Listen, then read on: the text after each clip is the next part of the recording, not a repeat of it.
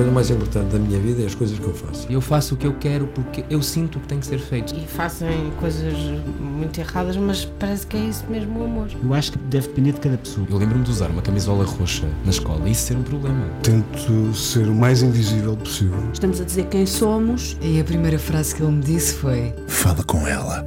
Há sempre uma resposta para todas as questões.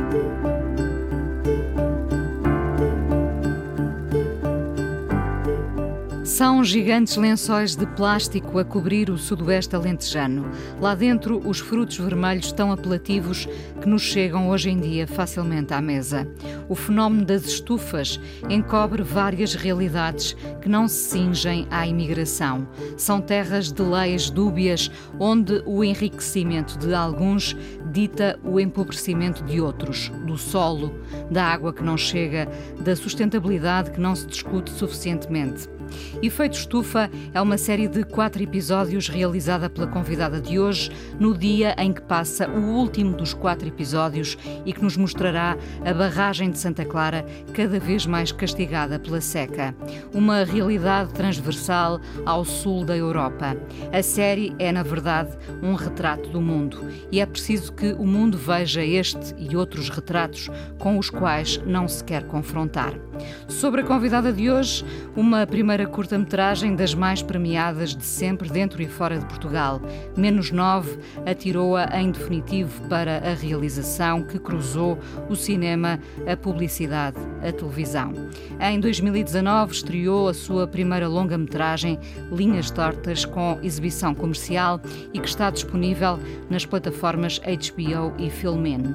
O filme foi selecionado pelo canal Arte para um festival que acontecerá em breve. No caminho dela cruzam-se Paul Oster, Las Vegas, Fátima, Fernando Pessoa, Carlos Paredes e tantos outros. Discreta, exigente, começou cedo num mundo que era sobretudo de homens, a realização, a publicidade, e tem vindo a dar passos em direção ao que quer, continuar a perseguir a melhor história. Uma esteta, a Rita Nunes, a convidada de hoje no Fala Com Ela aqui na Antena 1. Olá, Rita. Olá, Inês. Já nos conhecemos há muitos, muitos anos, portanto, uh, posso dizer que sei, neste caso, do que falo e da tua exigência em relação uh, ao teu trabalho. Um, ainda assim, encontrar a melhor história acaba por ser o mais difícil? Uh, é, uma, é, é, na verdade, uma conjugação de várias coisas. O primeiro desafio e a primeira dificuldade é conseguir superar a minha própria exigência uh, que às vezes é um, é um bloqueio para mim própria. E superar uh, essa primeira dificuldade para arrancar com um projeto, muitas vezes é o primeiro passo.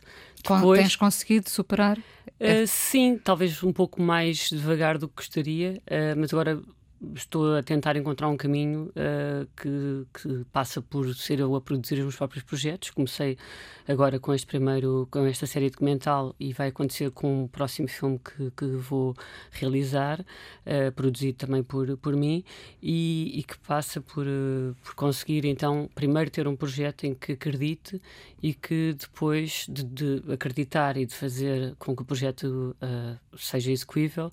Ehm, conseguir reunir todas as condições para o, para o fazer, não é? E essa é a primeira.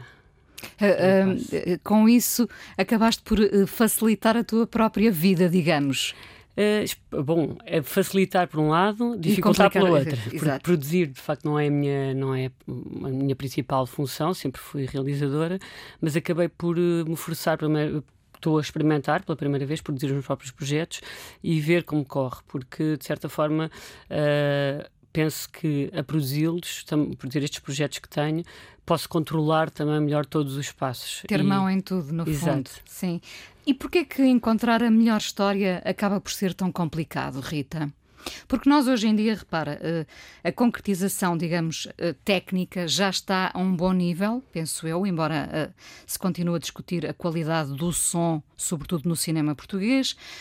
O que falta não será até a história, eu até acho que somos bons contadores de histórias, mas a forma como acabamos por contar essa história, será isso? Acho que é isso, acho que mais do que a história é como se conta a história, não é? É, esse, é o estilo, é como na literatura, como noutra arte qualquer, não é só o, o, o, o, o conteúdo, é a forma, não é? E então uh, a procura é tentar perceber como fazer, uh, sendo que tudo, tudo, tudo é possível, não é? Todas as histórias foram contadas, todas as histórias de certa forma se parecem umas com as outras, o que importa é o olhar que é único e que é só daquela pessoa, daquele autor, daquele realizador, daquele músico, daquele artista artista.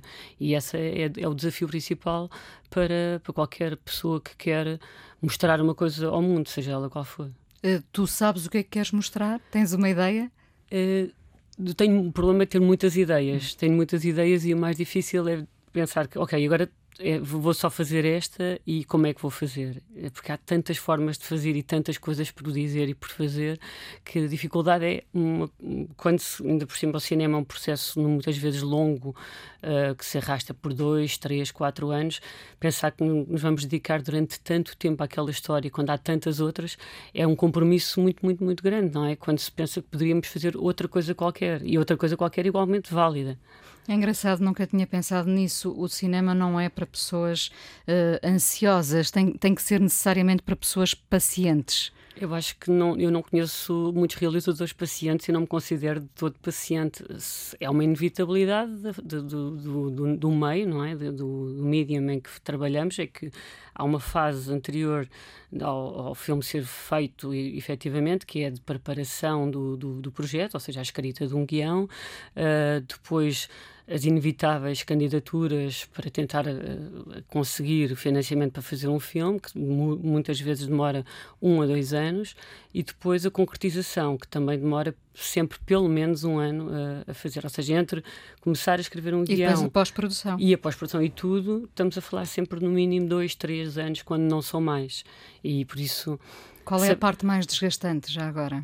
Eu, eu acho que cada, cada fase tem, a sua, tem a o seu quê de, de, desgaste, porque estamos sempre a trabalhar um bocadinho no, no fio da navalha trabalhamos com orçamentos muito baixos em Portugal. Não estou a falar do, dos meus orçamentos, estou a falar em geral. Uh, uh, de facto, o cinema português é um, é um tipo de cinema uh, que se faz com muito poucos meios e é, um, é por, por, uma série de, de de, de fatores. fatores. que agora pronto, não vale a pena estar a desenvolver porque é outra seria era contar a história toda do a cinema história, exato uh, mas todas as fases são, são são difíceis para mim e por outro lado muito boas e dão imenso prazer mas um, há sempre um grau de dificuldade e de ansiedade associado a cada um dos a cada uma das fases quer da pré-produção quer as filmagens em si, a produção, quer depois a pós-produção, em que pronto, as coisas estão garantidas, já estão filmadas, tudo correu bem, mais coisa, menos coisa, temos o filme garantido, mas depois uh, é o confronto com aquilo que, que, já está e não se pode mudar e tentar fazer do do, do, da matéria-prima que temos, das filmagens que duraram aquelas semanas, o melhor filme que conseguimos. Eu, eu estava a esquecer-me também, quando se tem essa sorte, da fase de ansiedade quando o filme chega ao circuito comercial. Essa é outra ansiedade também. Sim, mas aí já o filme já não já não já não já fala por si próprio, sim. Tem que tem que ir para o mundo, não é? Aí a esperança que eu tenho e que eu sei que todas as pessoas que, que, que estão neste meio uh, têm é que o filme não se esgote no momento da, da estreia. Ou seja, há uma estreia comercial, o filme passa umas semanas no cinema, mas cada vez cada vez menos a, parte da estreia comercial em sala é que menos importa, infelizmente. Há um circuito paralelo que é o circuito dos festivais. Uh, eu não faço filmes para festivais, faço filmes para serem vistos pelas pessoas uh, e, e quero é que os filmes continuem a ser vistos anos e anos depois de serem feitos e, e que tenham, continuem a ter importância e algum, pronto, alguma relevância. Daí que cada vez e mais. E alguma identificação com o público que o vê. Sim, mas esse público eu não sei quem é, não é? Eu não, eu não, não penso num público específico. Eu gostava era que o filme fosse um filme ou uma série ou que seja o que for que eu faça que possa ser visto por toda a gente, não é?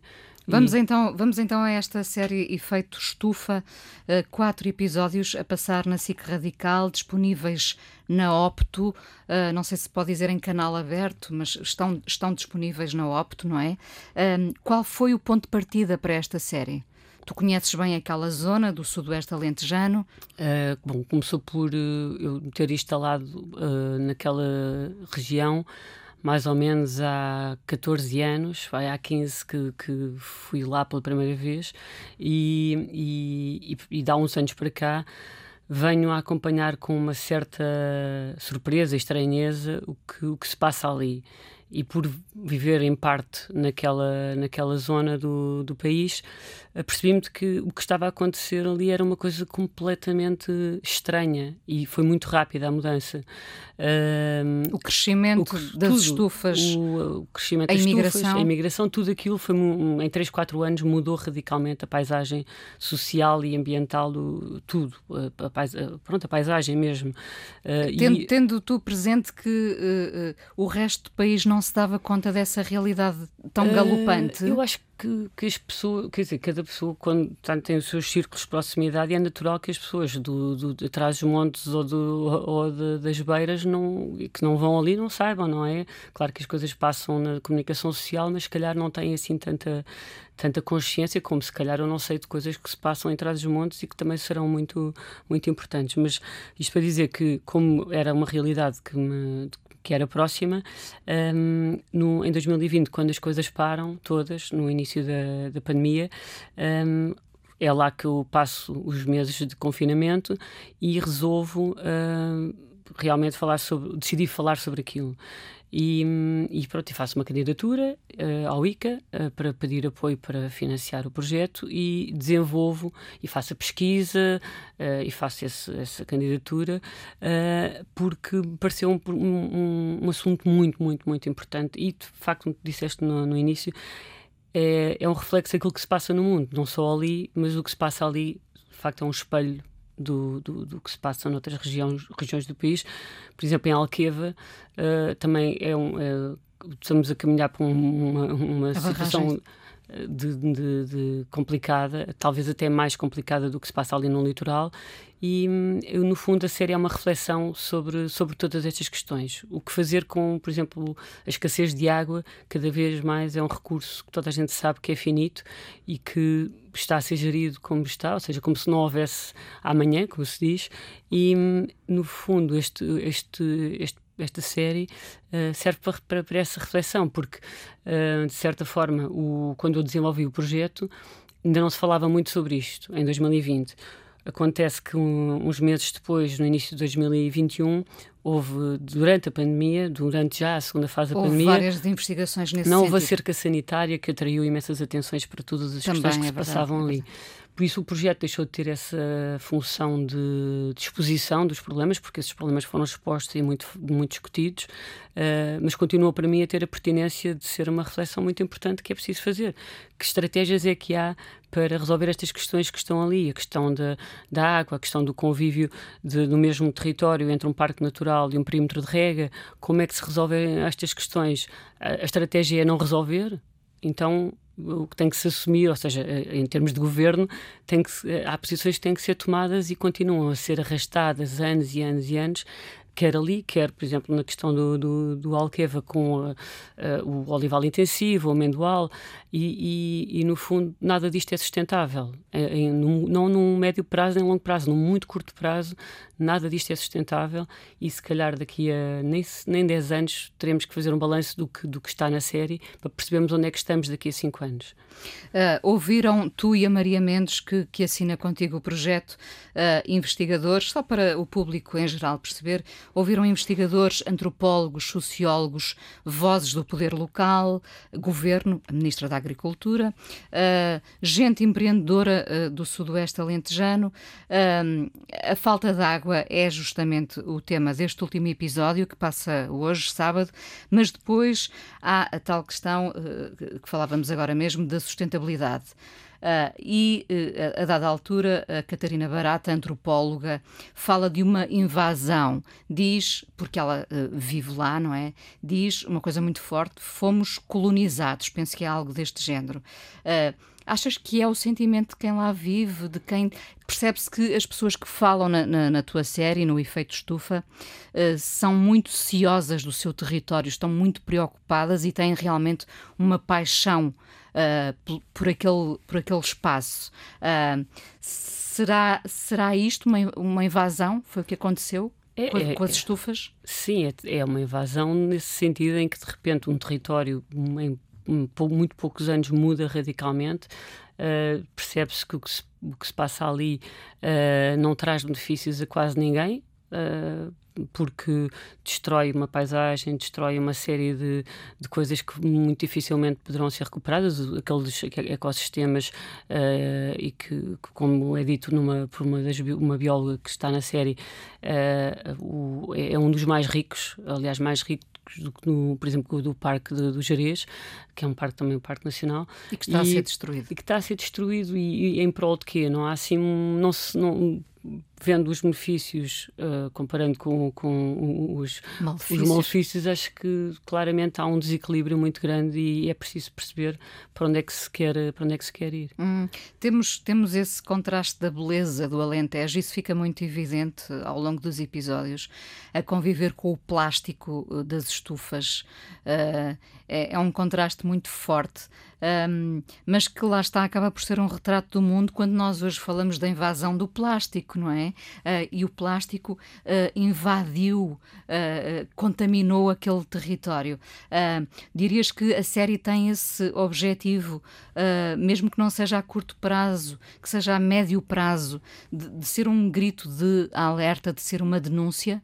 Eu espero que sim, não é? Nesse sentido que, que o projeto também é feito, é criar uma discussão à volta disto e que uh, possa haver alguma consequência, não é? Possa haver uh, pessoas que dizem, não, isto já chega, precisamos mesmo de fazer alguma coisa. Já existem alguns movimentos uh, ambientalistas, mas claro que falta depois uma posição do governo que tome decisões que estão por tomar há, há mais de 20 anos para, para, para que alguma coisa se resolva. Um, Espero, espero que chegue a mais, que mais público o possa ver, de facto. Vamos, uh, voltaremos a falar do efeito estufa. Vamos à primeira canção. Uh, já sei que escolheste o Prince, o, o, vamos ouvir o When Doves Cry, uh, que foi o teu primeiro concerto terá sido? Não, não, não, não, ah, não. não foi, não, não foi. Okay. foi. Mas foi em 1993. Sim. Uh, o, o, teu ano de entrada para o conservatório tinhas tu feito 18 anos, foi? Hum, já tinha ido, visto outros grandes concertos em estádio, foi nessa década de, de anos 90 que começaram os grandes concertos em estádio. Não foi o primeiro, vi outros, uh, mas o do Prince, claro que foi um concerto incrível, um, um, um dos músicos continuo a gostar bastante. Custa-me, custou-me muito escolher, esta, escolher estas duas músicas que trouxe, porque custa-me sempre muito ter que escolher eh, quando Sabes existem. Que isso é que todos os convidados dizem, ah, não é? Pronto. Porque todas as pessoas, felizmente, pelo menos as pessoas que vêm cá gostam então muito de música. cortar esta parte. não, vamos, vamos mantê-la. Vamos ouvir então.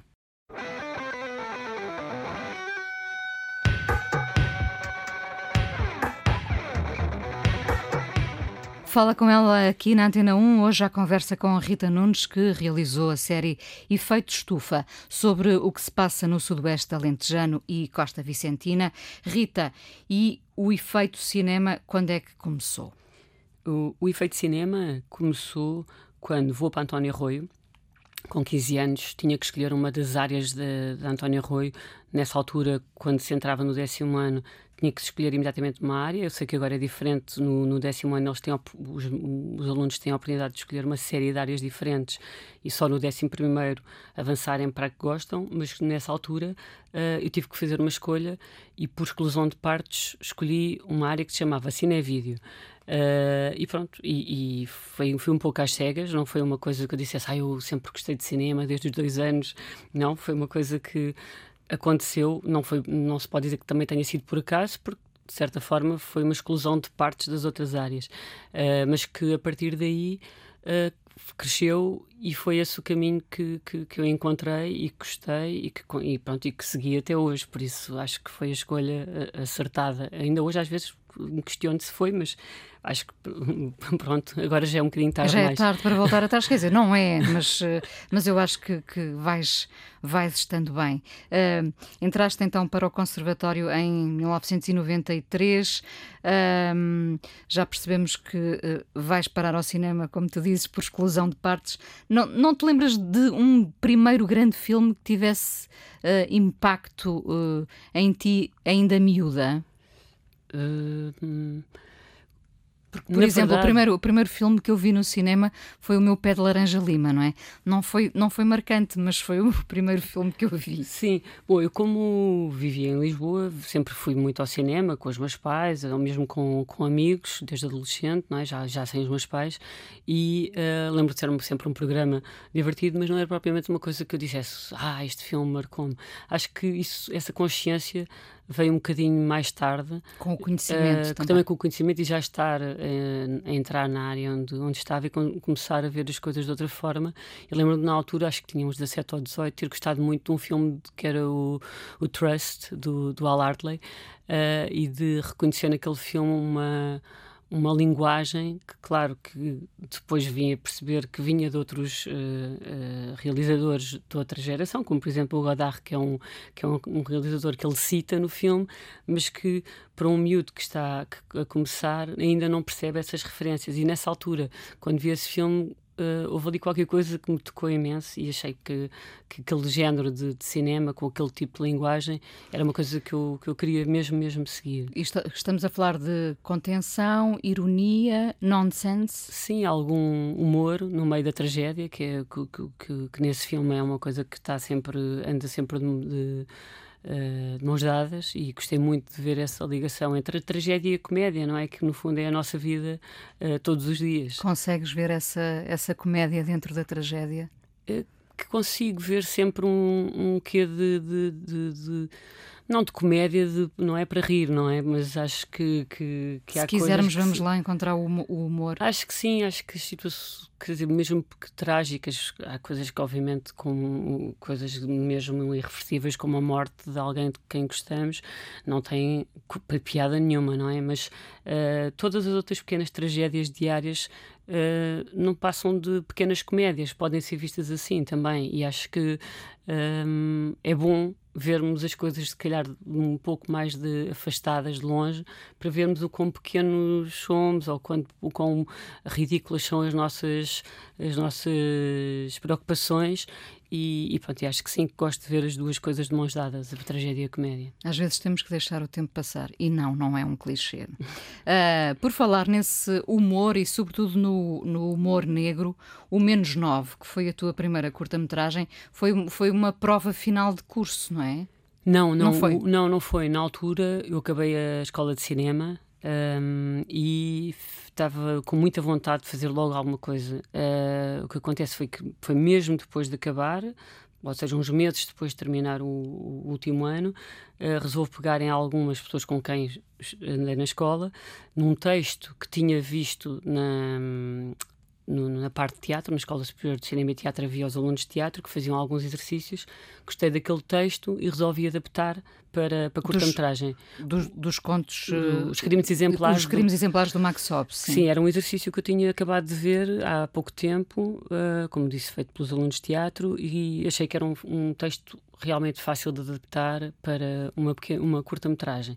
E pego em dois ou três amigos da escola e resolvo fazer, também com o apoio da Proton, onde, onde estava na altura, mas nem pedi hum, apoio financeiro nem nada. Foi uma coisa feita como se diz, sem orçamento. Mas, uh... mas de repente tinhas ali um elenco uh, assim de cor: o Ivo Canelas, uh, o João Grosso, a Lúcia Cigalho, a Sandra Faleiro, a Margarida Cardial, a Rita Blanco, enfim.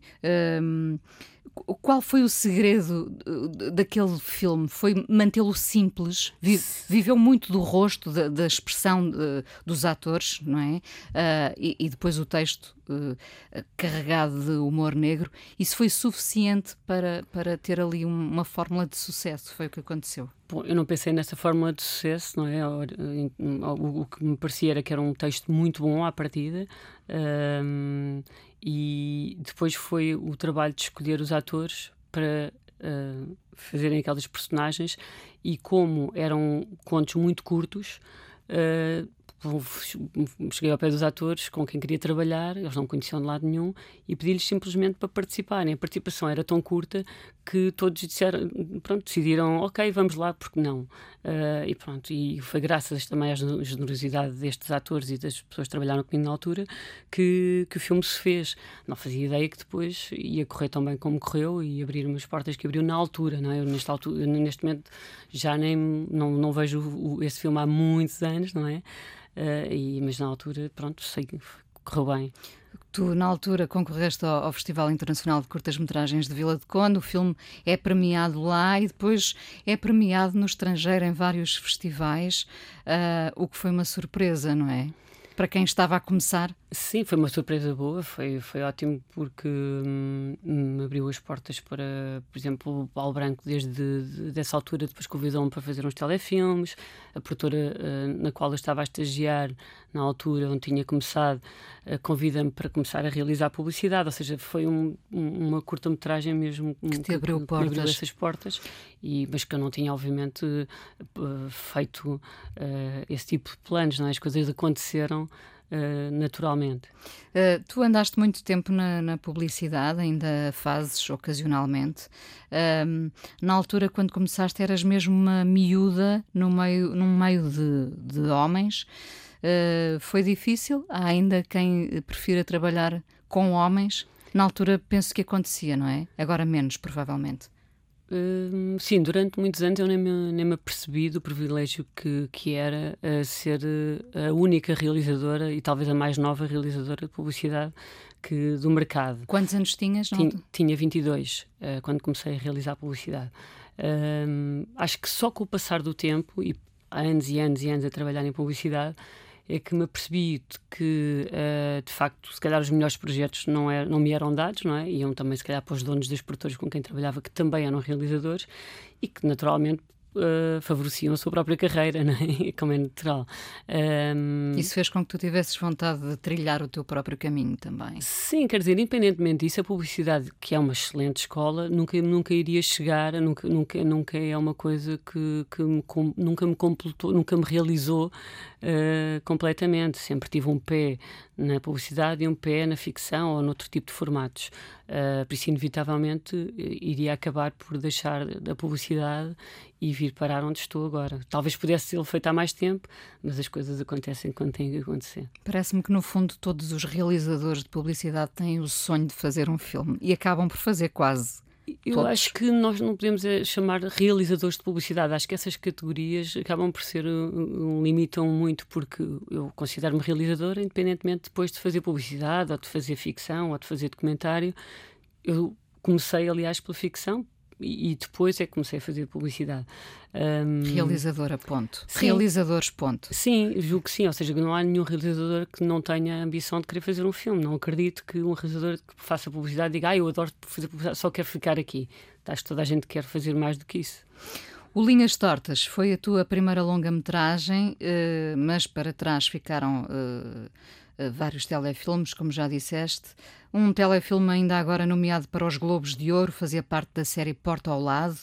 Uh, reflexão sobre uh, a violência doméstica. Sei que, uh, e disseste, aliás, que já estás a preparar o teu próximo projeto, não queres falar muito sobre isso. sentes que há muito por concretizar ainda? Ainda não fizeste o teu filme? Não, sinto que há tudo ainda, sinto que ainda estou a começar. É, mas isso eu sou. sou isso tem a ver assim, com a tal exigência também. Sim, tem a ver com uh, achar que tenho uma imensa dificuldade em, em, lidar com, em me relacionar com o meu próprio trabalho. Acho que fica sempre aquém daquilo que eu gostaria que fosse e achar que então, pronto, o próximo é que o próximo é que E por isso, neste momento, o próximo é que Isso é uma forma de continuar até, até à idade do Manuel de Oliveira, que é hum. o próximo vai sempre ser melhor, não é? e com isso esticar a, a tua longevidade. Alguém que seja uh, referência no cinema para ti? São muitos nomes, muitos, muitos. Uh, Falavas há, há, pouco do Al Hartley no início, que te marcou sim, mas, muito. Sim, mas isso foi aquele filme naquela adolescência, não é? De, mas uh, foram muitos realizadores. Não, é, é, é, difícil ter uma lista, mas desde. Estamos a falar do cinema norte-americano, é como, olha, É como, como as canções, escolher só duas é canções, é não é? É verdade. Eu sei que toda a gente diz isto, não é? Mas, pronto, mas é, é inevitável porque há, o mundo é tão grande, há uma história tão grande de cinema tão boa, felizmente, não é? Em Estados Unidos, Europa, Ásia, África, tudo, há, há tanta coisa uh, que. E és uma consumidora compulsiva de, de ficção. Sou, e cada vez mais a esta, estes novos formatos, não é? De, de, de do, do, do, talento, como se costuma dizer, o talento entre aspas, ter migrado para, para as séries um, e de os grandes realizadores, os grandes atores, os grandes autores estarem todos nas séries que põem em causa também um pouco o que é o futuro do cinema. Se o cinema agora está na Netflix ou está nas plataformas de streaming uh, que, que, que, são cada vez mais, uh, temos que questionar qual é a função do cinema em sala, não é? Isso é uma das grandes questões que agora está a ser debatida, não é? E que uh, mesmo o próprio cinema português em sala tem sido muito difícil, uh, tem, havido muito poucos espectadores e um, para se fazer cinema tem que ser um.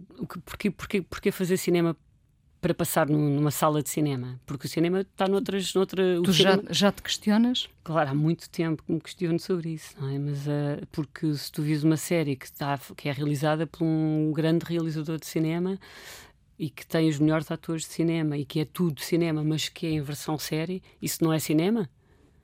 Isso não pode ser considerado cinema? Sim. Para mim é cinema, continua a ser cinema. É muito melhor ver uma boa série do que ver um mau filme. Não uh, importa o formato, passa... não é? Sim, para mim, não, não, hoje em dia já não importa o formato, as coisas estão a transformar-se. Como o cinema é uma arte nova, não é? Ao contrário da, da música ou da literatura, o cinema começou no, no, início do século XX, não é? mesmo ali no, no, na transição do século XIX para, para o século XX, e é, é, uma das artes mais recentes e, e tem, tem, estado sempre a mudar ao longo de, das décadas. E temos que aceitar que uma das mudanças é que o cinema possa voltar para outro tipo de formatos e, e, e se forem séries, ótimo, desde que seja bom, porque não? É claro. Falei-te, aliás, já de uma, de uma série que estou a acompanhar, The Old Man, com o Jeff Bridges. Um. Mas que é cinema puro. E, e, e, de facto também já se faz essa distinção, mesmo dentro das próprias plataformas, do que é uma série, daquilo que tu, a que tu chamas facilmente uma série, e daquilo que tu vês e dizes: isto é cinema. E, neste caso desta série em particular, é cinema. Diz-se que eh, para se escrever bons livros é preciso ler muito. Para fazer bom cinema, será que é preciso ver muito cinema?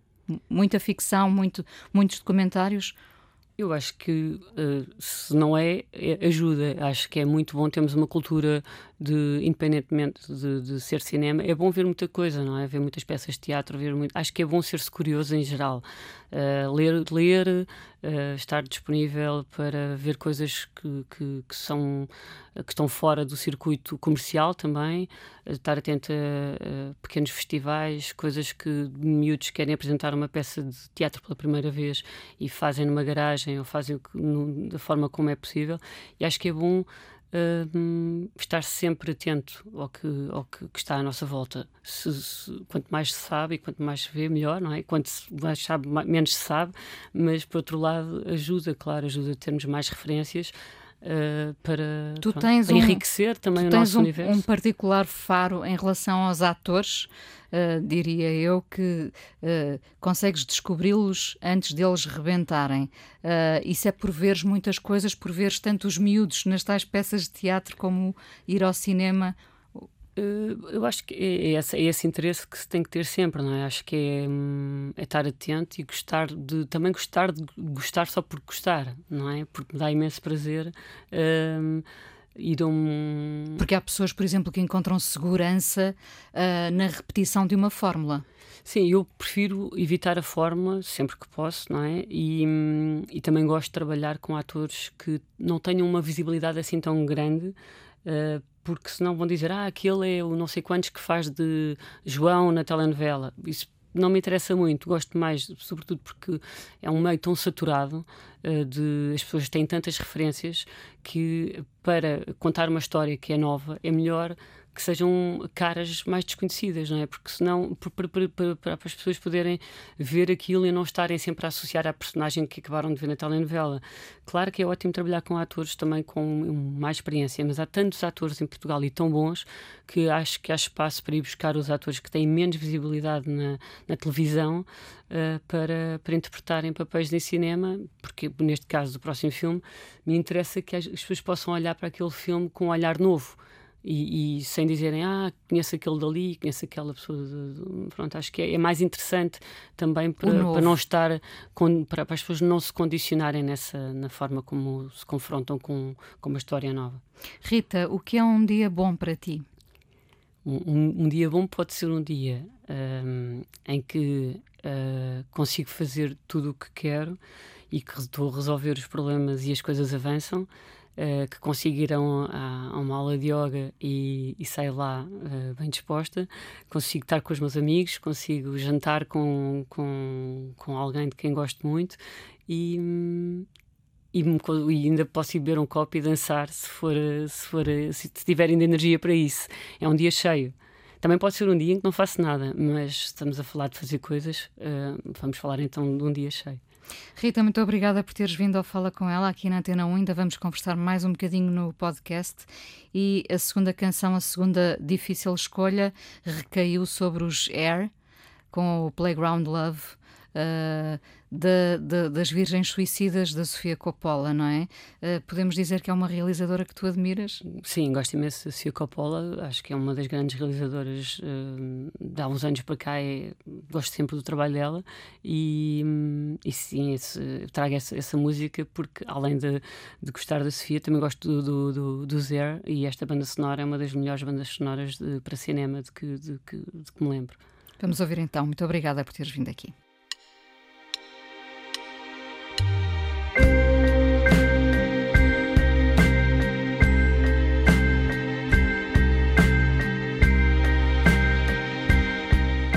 A realizadora Rita Nunes, hoje no Fala Com Ela, realizou a série documental uh, Efeito Estufa. Uh, a televisão está, uh, pelo que tenho percebido, lido, ouvido até de, de gente da televisão, uh, a televisão está a funilar muito o espaço para estes projetos por causa das audiências. e afinal, o que é que as pessoas querem ver, Rita? Nunca te perguntas? Eu acho que essa pergunta não pode ser posta a uma realizadora. Acho que isto deve ser. Isso é, é uma pergunta para os diretores dos, dos canais, para quem faz esse tipo de, gestão. E eu, eu, ou cada realizador, tem que se concentrar naquilo que acha que, que deve fazer e que acha que é pertinente comunicar, não é? Ou mostrar mundo. Acho que é um privilégio que nós temos de termos a. Uh, essa hum, forma de chegar às pessoas e temos que pensar muito bem que relevância é que tem é contarmos é aquela história. É importante passar uma mensagem ou não necessariamente? Não necessariamente, não é? Eu acho que a mensagem, se nós queremos ser eh, políticos ou se queremos ser ativistas, então vamos ser ativistas ou vamos para a política para podermos tentar fazer uma intervenção direta na sociedade. Mas acho que, não tendo que ter uma mensagem, acho que tem que haver ali uma reflexão sobre o que é que estamos a fazer e a responsabilidade que temos porque termos acesso a fazer cinema ou uma série é um privilégio também. Uh, por isso acho que não deve ser em vão essa, essa, esse privilégio que temos. Acho que podemos ter a capacidade de, pelo menos, fazer com que as pessoas pensem ou reflitam sobre determinado assunto. Uh, e, e não, não é uma mensagem de olha, pensem todos desta forma. Não quero ser moralista, não quero que as pessoas, mesmo com esta série, acho que uh, se percebe claramente de que lado é que está uh, o, o, lado justo, mas uh, todas as pessoas têm uma voz e no fim quem ver quem vir a série e todas as perguntas são válidas. Todas as perguntas são válidas e todas as respostas são válidas e as pessoas que individualmente terão a sua capacidade de refletir sobre aquilo que estão a ver e tirar conclusões. Foi-te mais difícil seguir esta via de, de, de documental habituada que estás mais à ficção? Foi, foi um desafio, foi difícil, foi sobretudo difícil a montagem. Eu trabalhei com a Helena Alves, com quem trabalho há muitos anos e em quem confio uh, totalmente, totalmente neste, neste e noutros projetos. Mas, sim, mas foi um grande desafio, sobretudo a, a fase da montagem foi muito, muito, muito difícil conseguir daqueles, daquelas horas e horas de entrevistas com tanta gente, conseguir alinhar um, um discurso e uma, e uma intenção que pronto que depois uh, chega ao fim e, e, se percebe qual é, não é? Mas é mas é mas foi a montagem, foi a montagem neste caso que foi foi bastante complexa. Um, eu diria, e já há pouco referi isso, parece-me que os meios, sobretudo quando falamos dos meios técnicos, já não são um obstáculo como, como foram quando tu começaste ou an muito antes disso. Uh, obstáculo é quem decide que quer ou não o projeto no seu canal ou na sua plataforma. Obstáculo pode ser o subsídio que é ou não atribuído. Uh, no tempo do menos 9, uh, e já lá vão muitos anos, diria que a necessidade realmente aguçava o engenho mas depois o discurso de fazer muito com pouco deixa uh, de fazer sentido. Uh, Ouve-se muito este discurso ainda no cinema, no teatro, tu há pouco ias por aí, não tendo depois aprofundado. Uh, as pessoas são pouco reconhecidas e, em alguns casos, sabemos, têm vidas muito complicadas, precárias mesmo. sentes que a tua profissão é um risco, Rita?